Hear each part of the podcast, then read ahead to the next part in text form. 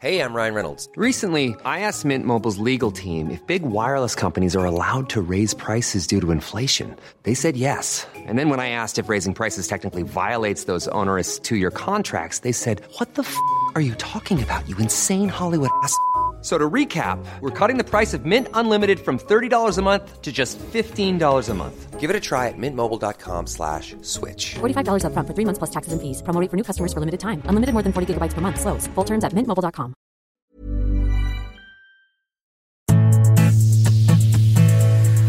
a todos, ¿cómo están? Sean bienvenidos a un episodio más de Oyendo Letras, un espacio del Universal de lectores para lectores. Yo soy Deyanira Castillo y en esta ocasión les traigo la reseña de Cadáver Exquisito, escrito por Agustina Basterrica. Así que pónganse cómodos, preparen su separador e imaginen Oyendo Letras.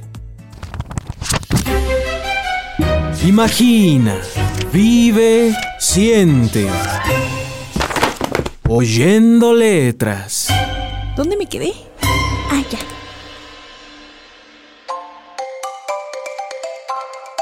Amigos, antes de comenzar, les quiero hacer una sobreadvertencia. Si están comiendo, si están preparando de comer o incluso si son sensibles, les recomiendo tener cautela con este episodio ya que se estarán tocando temas un poco fuertes. No quiero decir cuáles por si están este, haciendo alguna de estas cosas que les mencioné. Entonces, esta es una advertencia para que tomen sus precauciones. Conozcamos un poco a la autora. Nacida en 1974, Agustina Basterrica es una escritora de origen argentino que ha logrado publicar libros como antes del encuentro feroz, 19 guerras, Un pájaro oscuro, Matar a la niña y hasta ahora que es su novela más exitosa y reconocida, Cadáver exquisito, que también ha sido nominada y ganadora al premio Clarín en el año 2017. Es una novela bastante exitosa, pero ¿de qué trata?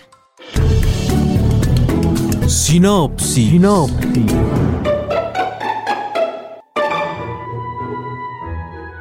¿Qué pasaría si las personas no pudieran consumir la carne animal o que no pudieran estar cerca de los animales?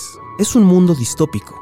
Se ha desarrollado un virus que hace imposible poder estar cerca de los animales, por lo que la sociedad tiene pocas opciones para seguir viviendo sin dejar de consumir proteínas. Ahora consumen carne especial. El canibalismo se ha vuelto legal mientras se cumplan con ciertas reglas. Pero, ¿qué tan difícil es adaptarte a este nuevo estilo de vida? Sinopsis. Sinopsis. Amigos, ¿qué pasaría si de verdad llegara un momento en el que nosotros ya no podamos consumir la carne animal, ya sea por cualquier circunstancia, desde un virus, desde que ya nosotros no podemos consumir esa carne, o incluso si los animales se extinguieron? ¿Qué creen que pasaría? ¿De verdad creen que caigamos en el canibalismo?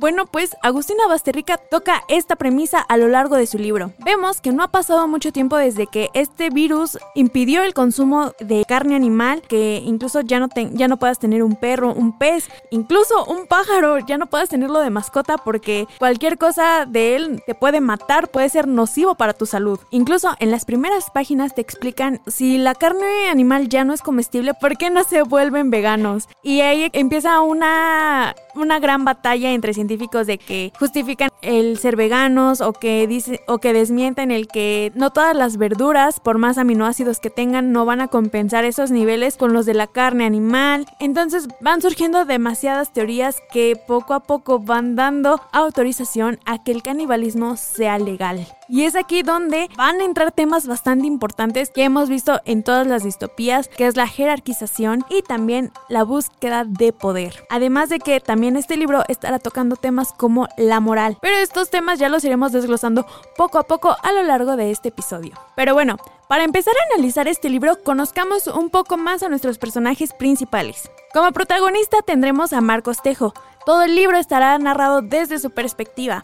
Él es un joven un adulto joven, podría decirse, que trabaja dentro de los frigoríficos, que es aquí donde pues se cuida la carne, que se conserve bien, que esté a una temperatura correcta para que tenga más tiempo de vida. Y conforme va pasando la historia, él nos explica que cómo es su trabajo, que es ir a los rastros, eh, distribuir la carne en las carnicerías, etc. Entonces, vamos aquí a conocer su opinión respecto al canibalismo, si es bueno, si es malo, si está en contra o a favor, y sobre todo, él nos irá explicando cómo es adaptarse a este nuevo mundo, gracias a un amigo conocido, compañero de trabajo que es conocido como el gringo. No nos vamos a adentrar mucho en este personaje, sino en lo que hizo, que es darle una hembra a Marcos, que es una mujer cría. Amigos, que no quiero dar tantas analogías, pero es una mujer que estaba destinada a ser sacrificada para convertirse en alimento para las personas pero el gringo se la regala y Marcos pues se siente un poco raro, se siente, sí, se siente raro de tener a esta nueva cría, a esta, no encuentro palabras para describir cómo podría referirme a este, a este personaje, pero poco a poco Marcos pues la estará cuidando, la estará aceptando y también le dará un nombre que es Jasmine. Jasmine es una mujer cría, como ya les mencionaba, ella estaba destinada a ser sacrificada para convertirse en alimento, pero pues el gringo se la regala a Marco y ella poco a poco pues se siente rara. Eso sí, tiene un problema, no puede hablar porque esto es algo característico y que los diferencia del resto de la sociedad. Estas personas que son destinadas a convertirse en carne humana no pueden hablar, no saben comunicarse y sí son tratados como animales. Entonces ella al salir de esta hábitat en la que estaba creciendo se siente rara y con cierta libertad. Obviamente sigue sin poder hablar, pero poco a poco estaremos conociendo más al personaje porque tiene un gran simbolismo para la autora en su historia. Otro personaje importante que tenemos en el libro es a Don Armando, que es el padre de Marco. Él es un señor que tiene demencia y por razones de, de Marco y de su hermana que conoceremos más adelante, no pueden cuidarlo, por ello lo mandan a un asilo. Con este personaje conoceremos qué pasa con estas personas que están en asilos o que tienen mala calidad de vida. Veremos qué es lo que pasa con ellas y cómo son tratadas. También otro personaje que tendremos es Cecilia, es la esposa, ex esposa de Marcos. Con ella no tenemos tanta interacción, solamente la conocemos a través de algunos recuerdos de Marco. Ellos son pareja, ella de hecho es enfermera, es una de las mejores enfermeras de su área, pero este no conocemos mucho de ellos más que eran un matrimonio que estaban intentando tener un hijo. Y esto no, no es spoiler, créanme, esto no es nada que ver con el spoiler, ¿eh? Ellos tratan de tener un hijo, pero pues resulta que Cecilia es infértil. Esto hace que Cecilia caiga en una depresión horrible, que se tenga que separar de Marco durante un tiempo y cuando regresa veremos cómo es su reacción al ver esta, esta situación que va a tener Marco con Yasmín. Y como último personaje tendremos a Marisa. Marisa es la hermana menor de Marcos. A los ojos de Marcos no la soporta, dice que es una mujer que solamente quiere sacarle provecho a las situaciones. Ella es una mujer de ciudad, mientras que Marco es un hombre de campo. Entonces es muy frívola, muy incluso hipócrita, podría decirse. Marco no la quiere, siempre tiene una mala relación con ella y trata de interactuar con ella lo menos posible, pero por la situación de su padre, obviamente tienen que estar sobrellevando su relación que es bastante tensa. Por cierto, les mencioné una palabra importante que a lo mejor no todos tienen conocimiento de ella, que es el rastro. Por si algunos de ustedes no lo conocen, aquí les damos su definición. Glosario. Glosario. Rastro. Es la industria destinada a la matanza de animales para el consumo humano, cuyas instalaciones deben de cumplir una serie de legislaciones y estar correctamente establecidas para trabajar de forma adecuada y conseguir una matanza higiénica y humanizada. Glosario. Glosario. Debo decir que esta distopía es bastante fuerte, amigos. No, nada que ver con The Maze Runner. Amigos, es que The Maze Runner se queda corta al lado de esta novela. ¿Por qué? Porque ahora estamos viendo cómo juega la moral del ser humano. Desde cómo al dejar de consumir carne nace el instinto de supervivencia. Ahora sí que la ley del más fuerte. ¿Quién puede sobrevivir y quién está destinado a ser la presa? Esto es algo que toca Agustina Basterrica y lo hace de una forma bastante entretenida, logra atraparte desde la primera página y sí te deja pensando bastante. ¿Por qué? Porque estamos viendo desde un lado el canibalismo, pero por otro lado estamos viendo una nueva forma de explotación y no sé si llamarla animal, porque pues sí, ahora cierto sector de la humanidad es convertida en animales. Algo que también vamos a ver dentro de esta historia y no es spoiler, pero por si las dudas, spoiler, es que Marcos va a tener un sentimiento de deseo hacia Yasmín, que es la cría, y obviamente van a tener una relación. No sé, no he visto que toquen mucho este tema, pero ahora que cierto sector de la humanidad que ya son destinados para convertirse en carne,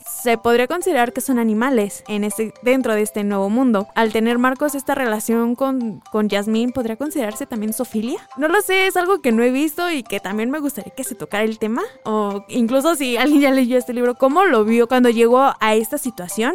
La verdad sí lo relacioné bastante con la sofilia, entonces no, no lo sé amigos, sí, te deja bastante pesadez esta historia, es muy fuerte, muy cruda. El ver cómo entre humanos se atacan es demasiado fuerte, o sea, créanme, hubo momentos en donde yo decía, tengo que parar, ya no sé qué estoy leyendo, se me revolvía, de verdad se me revolvía el estómago. Es un libro bastante fuerte y no es para cualquiera. O sea, por eso les di esta advertencia antes de comenzar el análisis de que dejaran de comer o, o, que lo pausaran para cuando estuvieran libres de esta actividad. Porque sí es bastante fuerte y sí te deja pensando por los temas que va tocando el qué pasa con cada sector de la sociedad. Pero bueno, algo cierto es que Agustina Basterrica no es la primera autora que toca el canibalismo como tema principal en sus historias. Hay demasiados autores que lo han hecho, pero ¿tú sabes quiénes son algunos de estos autores?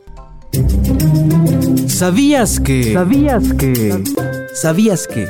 Algunos libros sobre canibalismo son La máquina del tiempo de Herbert George Wells, un futuro inquietante en el que dos razas, los Eloi y los Morlock, comparten en una peculiar simbiosis un planeta extraño y desolado sobre el que aún persiste la humanidad. El asesino exquisito de Jave Lindsay. Dexter y Rita fueron padres de una niña. Aunque el nacimiento trae cambios notables en su padre, un nuevo caso que contiene elementos de canibalismo vuelve a despertar a su pasajero oculto y su sed de justicia.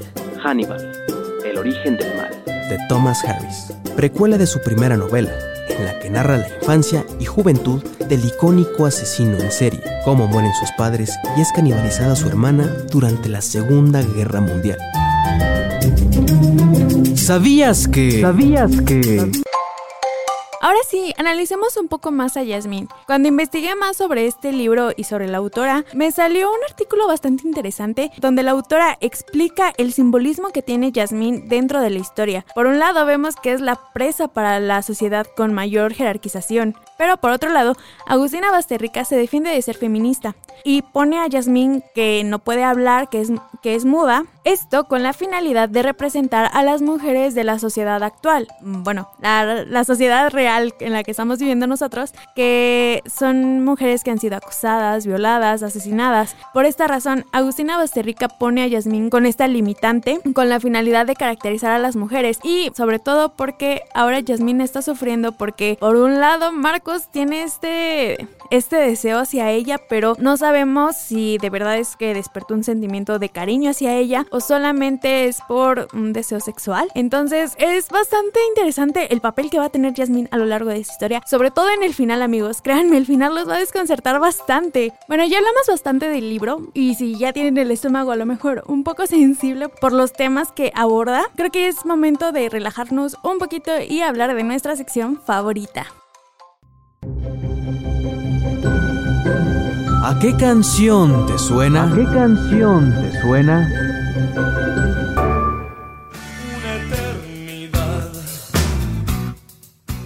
Una canción que me recordó bastante a este libro, un tanto por la temática que están tocando y otro tanto por el tipo de relaciones que se está dando, es la canción Entre Caníbales de la banda Soda Stereo. Esta canción creo que queda bastante acorde porque va a estar hablando de la relación que van a estar teniendo Marcos y Yasmín. Recordemos que Yasmín es una cría, digamos que es una relación no, no legal, tiene un tabú, pero a Marco como que le va a dar igual y la va a esconder para poder tener esta relación que, que les estoy mencionando y vamos a estar viendo a lo largo de las páginas cómo se va a ir dando. Obviamente esta canción la escogí una porque entre comillas habla de canibalismo, pero también habla con doble sentido, con una connotación bastante eh, sexual, pero pues creo que sí queda acorde con esta pareja. Además siento que también puede ir relacionada porque hay una frase que se menciona en la canción que es entre recuerdos quietos y si lo relacionamos con la historia, Marco está pasando por una separación, por así decirlo, de su esposa, ya que tuvieron un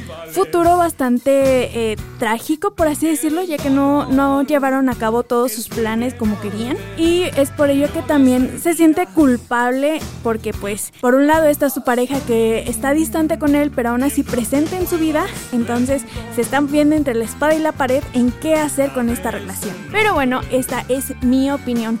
Si tú ya leíste este libro, o incluso también si te salió este libro en alguna recomendación de tus redes sociales y te llamó la atención, dime qué canción le pondrías, porque creo que esta vez escoger una canción está un poco más difícil. Así que me interesa saber sus opiniones.